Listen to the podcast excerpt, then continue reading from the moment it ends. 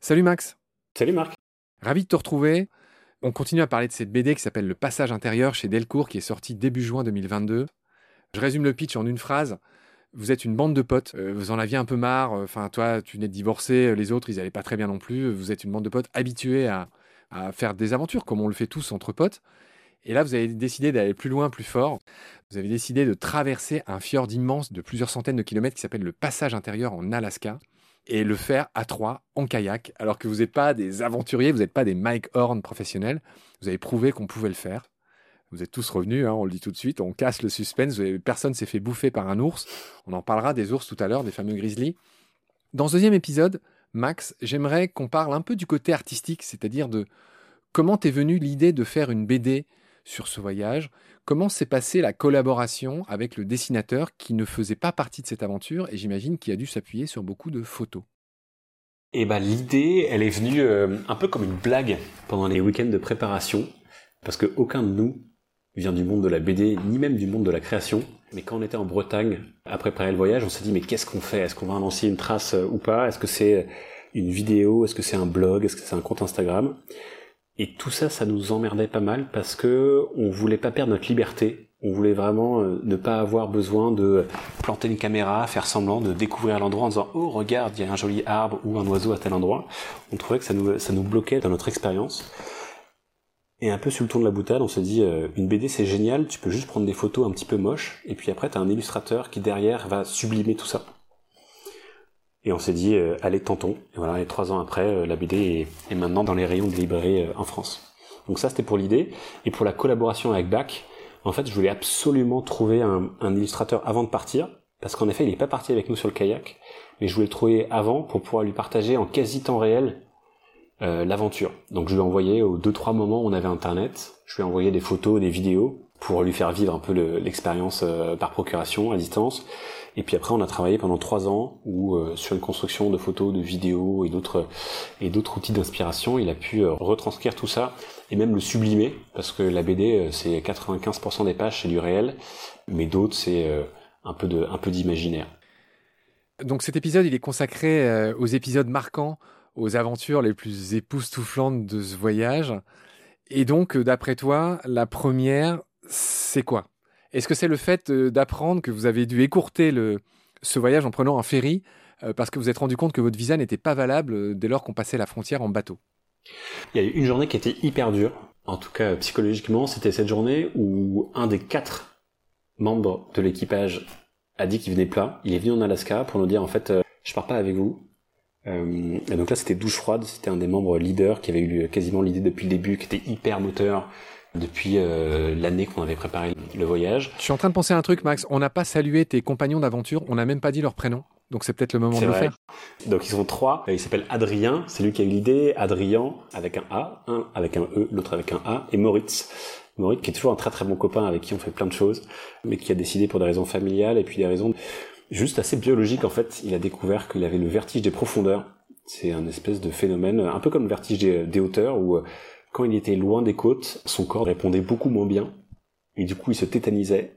Et en kayak, ce qu'il faut faire, c'est qu'il faut être hyper agile pour prendre la petite vaguelette. Et quand tu tétanises, t'es sûr de te retrouver à l'eau.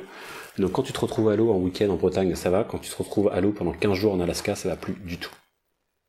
D'accord, donc la première euh, mésaventure, ça a été que l'un des quatre mousquetaires a jeté l'éponge, si j'ose dire, ou le kayak, euh, avant même de partir. Quelle serait la deuxième, Max? Après, ça a plutôt été des souvenirs hyper positifs. On s'est retrouvé un moment au pied du glacier Le Comte, qui est le glacier le plus au sud de l'Alaska, qui se jette dans un fjord. Et là, on se retrouve dans un endroit totalement féerique, où tu as des immenses icebergs qui se détachent de, cette, de ce glacier. Il y a plein de phoques, il y a des milliers et des milliers d'oiseaux, et on se retrouve quasiment seul à cet endroit. Et c'était vraiment un rêve qu'on avait depuis toujours, qu'on avait vu dans des documentaires, de se retrouver tout petit, quasiment à pouvoir toucher la glace. Et donc c'était à la fois merveilleusement beau, très froid, très venteux, mais aussi un peu triste parce qu'on a vu que le glacier fondait à une vitesse dingue. On pouvait imaginer la trace de la taille du glacier avant, euh, et la taille qu'il avait maintenant. Et puis on, l'a même vu un petit moment de stress qu'on explique dans la BD. C'est il y a des gros morceaux de glace qui se détachent de ce glacier et qui peuvent créer des grosses vagues de quasi tsunami. C'est de l'eau qui est à 2 degrés et c'est pas juste de l'eau, c'est de l'eau qui est chargée de glaçons.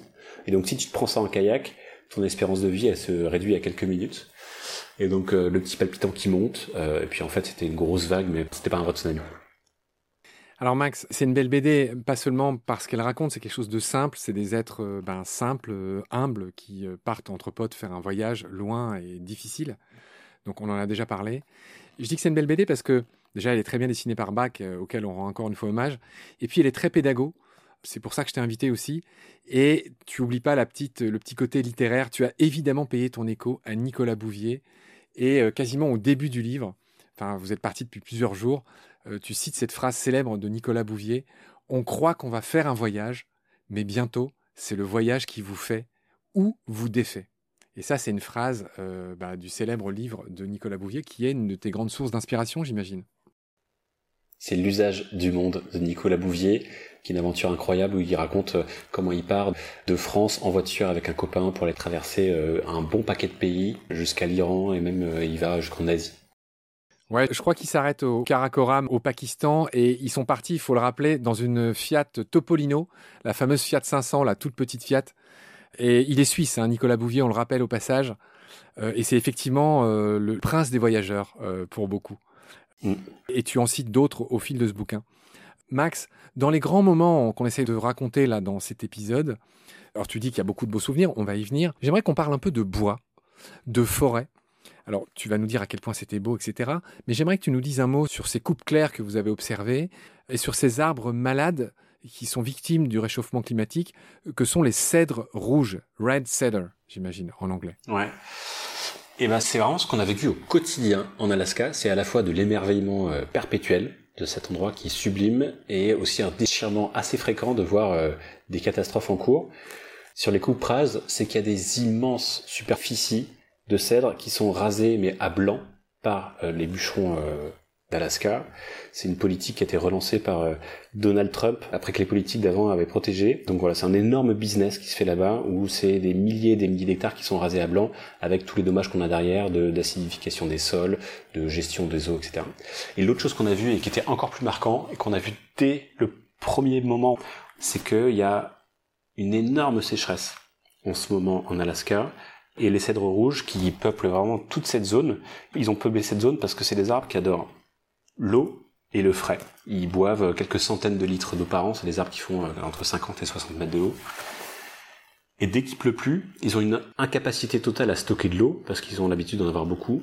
Donc dès qu'il pleut plus, ils se dessèchent à une vitesse folle. Quand on y était, il y avait déjà 10% des forêts qui avaient été asséchées. Entre autres parce qu'en 2019, il y avait 70% de l'eau des précipitations habituelles qui n'avaient pas eu lieu. Donc des forêts qui sont en grand danger d'assèchement total. C'est aussi une aventure humaine. De temps en temps, vous accostez dans un village. Dans l'un d'eux, vous rencontrez un type très sympa qui vient vous accueillir sur le débarcadère et qui se marre avec vous, qui vous permet d'installer vos tentes dans son jardin et qui vous montre un bricolage qu'il fait d'un tracteur fusée. Quel est ce personnage? Ça, c'est un peu la petite blague. C'était hyper étonnant de se dire on s'attendait à voir des hommes bourrus au bout du monde qui voulaient voir personne et qui étaient un petit peu ronchons. On était dans cet endroit qui s'appelle Chuck. C'est vraiment un petit hameau qui est fait pour protéger les marins de la tempête, où il y a 10 euh, maisons, dont lui qui reste 9 mois par an. Le reste du temps, l'hiver, il part parce qu'il fait noir tout le temps et il devient fou. Et cet homme, qui est un homme retraité avec une jolie barbe blanche, il nous disait qu'il préparait une petite blague pour, euh, pour son voisin qui était parti pour quelques jours. Donc on l'avait vu arriver avec deux missiles sous les bras. Je me dis, mais qu'est-ce qu'il fait? Il est complètement dingue.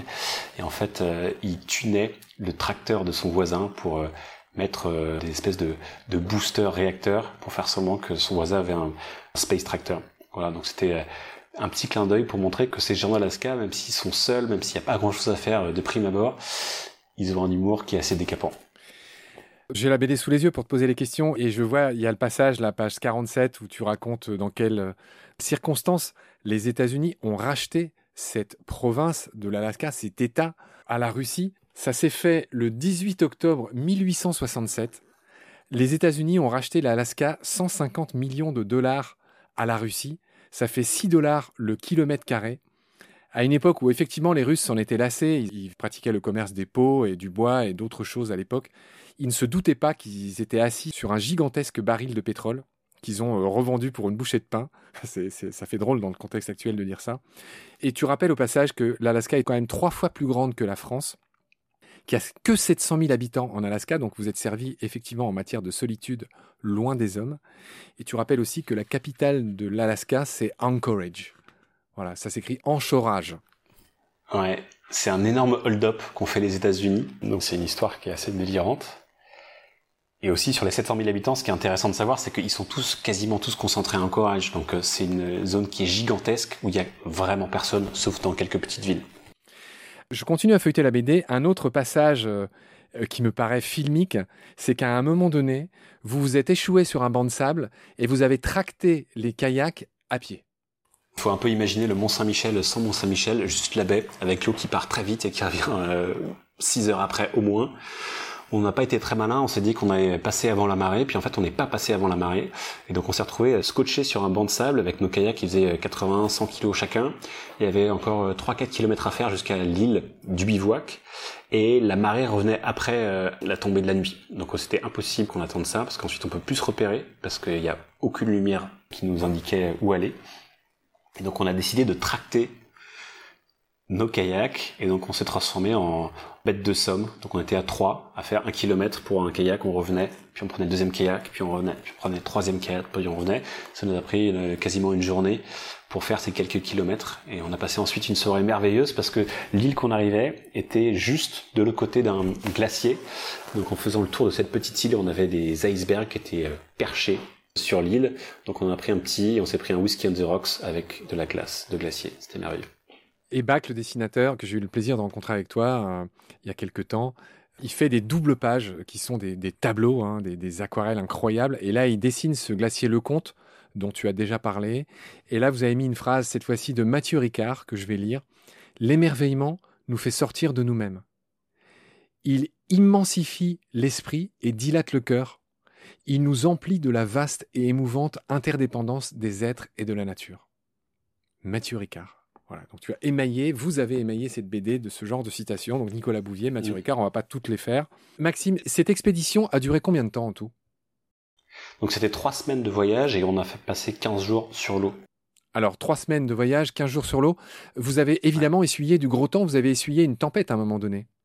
Ouais, on a essuyé du gros temps, mais pas assez. On s'attendait à se faire tremper un tiers du temps. La météo classique, c'est il pleut un jour sur trois, et quand il pleut, il pleut toute la journée.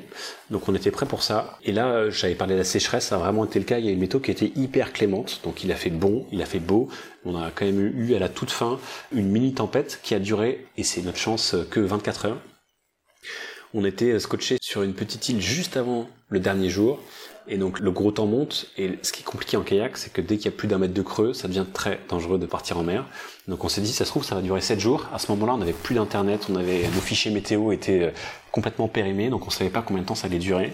On avait un avion retour, enfin un voyage retour à faire après, et donc ça a été euh, une nuit de stress à récupérer les kayaks qui se sont quasiment fait attraper par les vagues, et pas mal de temps d'attente. Et puis finalement, il y a une petite éclaircie le lendemain matin. Donc on a réussi à s'échapper euh, vite fait, bien fait pour aller jusqu'à Pétersbourg, la ville de terminus. D'accord, Max. On navigue un peu, c'est le cas de le dire, entre l'humain, le non-humain, entre les animaux, la nature sauvage, euh, ces fameux cèdres rouges, euh, ces glaciers, dont le glacier Lecomte, que tu racontes, qui sont dessinés dans cette belle BD. Max, il y a un élément dont on n'a encore pas parlé jusqu'à maintenant, qui est très bien dessiné aussi par Bach, ce sont ces totems d'Indiens. Alors moi, c'est un mot euh, qui nous fait tous rêver. À Baleine sous Gravion, comme tu le sais peut-être, on a tous un totem animal. À Baleine sous Gravion, le mien, c'est Condor. Toi, je t'ai encore pas donné le tien, mais je suis en pleine réflexion. J'ai hâte. Tu seras totémisé euh, chez nous aussi, euh, invité d'honneur. Mais bref. Si tu veux, je peux t'aider parce que j'ai déjà un totem de marin.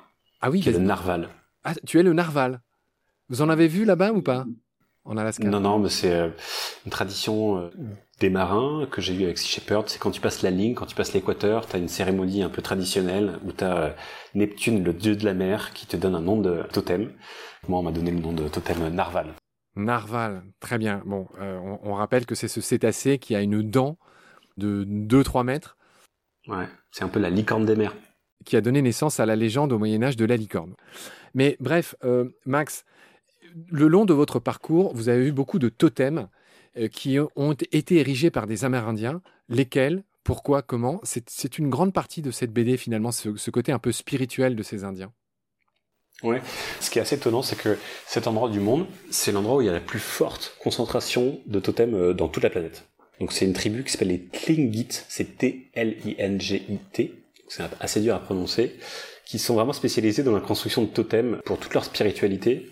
Et on a essayé d'insérer ça au fur et à mesure du voyage, parce que ce voyage a été, euh, oui, une aventure hyper forte entre amis sur le kayak, à voir plein de choses, mais ça a aussi été une aventure euh, personnelle et intime, un voyage intérieur qui a été hyper fort. Et donc on a fait euh, émerger cette spiritualité indienne, la présence de prêtres chamans pour montrer comment ça se passe. Aussi parce que ce qui est assez fou avec le kayak, c'est que c'est hyper hypnotisant. Tu passes des journées entières à pagayer et le rythme il est hyper lent et il y a l'espèce de bruit de la rame, c'est schlac, schlac, schlac. Et donc tu rentres dans une quasi transe ou dans une quasi auto-hypnose qui te fait vraiment voyager intérieurement. Et on a trouvé euh, avec Bach que le lien entre le voyage intérieur et tous ces esprits des Indiens euh, allait bien marcher. Et donc Bach l'a sublimé ça avec des couleurs hyper dingues qu'on peut voir dans cette, dans cette bande dessinée. Dis-moi Max, est-ce que ces Indiens qui vivent peut-être toujours là et dans, je ne sais pas, peut-être des réserves, est-ce que vous en avez rencontré, vous avez pu discuter avec eux on a vu des Indiens, mais plutôt la partie triste de ces Indiens qui font partie maintenant euh, des classes sociales euh, assez délicates. Les Indiens, ouais, les Indiens qui sortent des réserves et qui sont maintenant euh, dans des états de sanitaire. Beaucoup sont à la rue, beaucoup sont en surpoids, beaucoup vivent des aides de l'État. Donc on n'a pas vu des Indiens chatoyants et qui sont habillés de plumes ou d'autres. On a vu plutôt ceux qu'on voit assez classiquement aux États-Unis. C'est des fins de vie qui sont compliquées. Alors, j'avais déjà évoqué le parcours que je rappelle. Vous deviez partir de Prince Rupert au Canada. Finalement, il y a eu cette histoire de visa qui n'était pas valable. Donc, au final, vous êtes parti des États-Unis, de Ketchikan. Vous êtes passé par Kamano Point, par Myers Rock, le tracteur euh, avec des fusées. C'était là-bas, cette blague de cet habitant sympa qui vous avait accueilli. Ni Black Island, Stern Islands pour ceux qui regarderaient sur une carte. Ensuite, vous avez fait une grosse étape à Wrangell, qui est une grosse euh, ville de votre parcours. Ensuite, c'est le glacier Lecomte. Point Agassiz, ah oui, là je pense au tennisman, Thomas Bay, Farragut Bay, Storm Island, et là vous êtes revenu à une autre grande ville qui s'appelle Petersburg, et tu m'as dit que vous avez repris un ferry pour rentrer en quelques jours, ce que vous avez mis 15 jours à faire à kayak, vous l'avez fait en un ou deux jours en ferry pour retourner à Ketchikan. Et là tu as été frappé par ce retour à la civilisation. Pourquoi? En effet, on devait prendre un ferry pour aller redéposer les kayaks au point de départ, Prince Rupert. Euh, et on a fait un petit stop à Ketchikan. On sortait de 15 jours, on n'avait vu personne, à part euh, des animaux et, des superbes paysages. Et là, d'un coup d'un seul, on est projeté dans cette ville de Ketchikan, qui est le hub du tourisme de masse en Alaska. Parce qu'en Alaska, il y a des super ferries, des villes euh, flottantes avec 5000 personnes dessus, qui sont l'exemple typique du tourisme de masse, où tu as euh, des touristes un peu abrutis par le projet, qui vont de ville en ville et qui surconsomment tout ce que tu peux voir. Et donc on sortait de nos kayaks, on était encore en tenue, et puis on arrive dans ce bain de foule euh, totalement subi. Et là on se dit mais il y a un problème gigantesque, cette nature qu'on a vue qui est euh, hyper fragile et vraiment, et vraiment belle, elle est en train de se faire envahir par des humains qui n'ont pas grand chose à faire, autre que d'aller jouer à la machine à sous sur des super ferries. Ouais, c'est sur cette note-là euh, que s'achève euh, notre euh, deuxième épisode qui détaillait les points chauds, si j'ose dire, les grands moments de cette aventure. Il nous reste deux épisodes avec toi, Max. on a dit qu'on ferait un épisode très spécial sur le saumon. L'Alaska est tout simplement le premier producteur de saumon sauvage du monde. Donc on a dit qu'on en parlerait avec toi. Ça sera notre prochain épisode, le troisième. Et on fera un dernier épisode avec toi sur tout simplement la baleine à bosse qui est un animal mythique, bah, c'est aussi le logo, le symbole bah, de baleine sous gravillon. Hein. c'est même dans le titre de baleine sous gravillon. Donc, c'est une des raisons pour lesquelles je t'ai invité aussi, tu vois, parce que dans cette BD, en tout cas, bah, il est évidemment question des baleines à bosse qui était un de vos grands objectifs. Vous vouliez en voir, vous les avez vus, on racontera ça. D'ici euh, ces nouveaux récits, Max, prends soin de toi. Je te retrouve très vite pour la suite. Salut. Salut Marc, à très bientôt.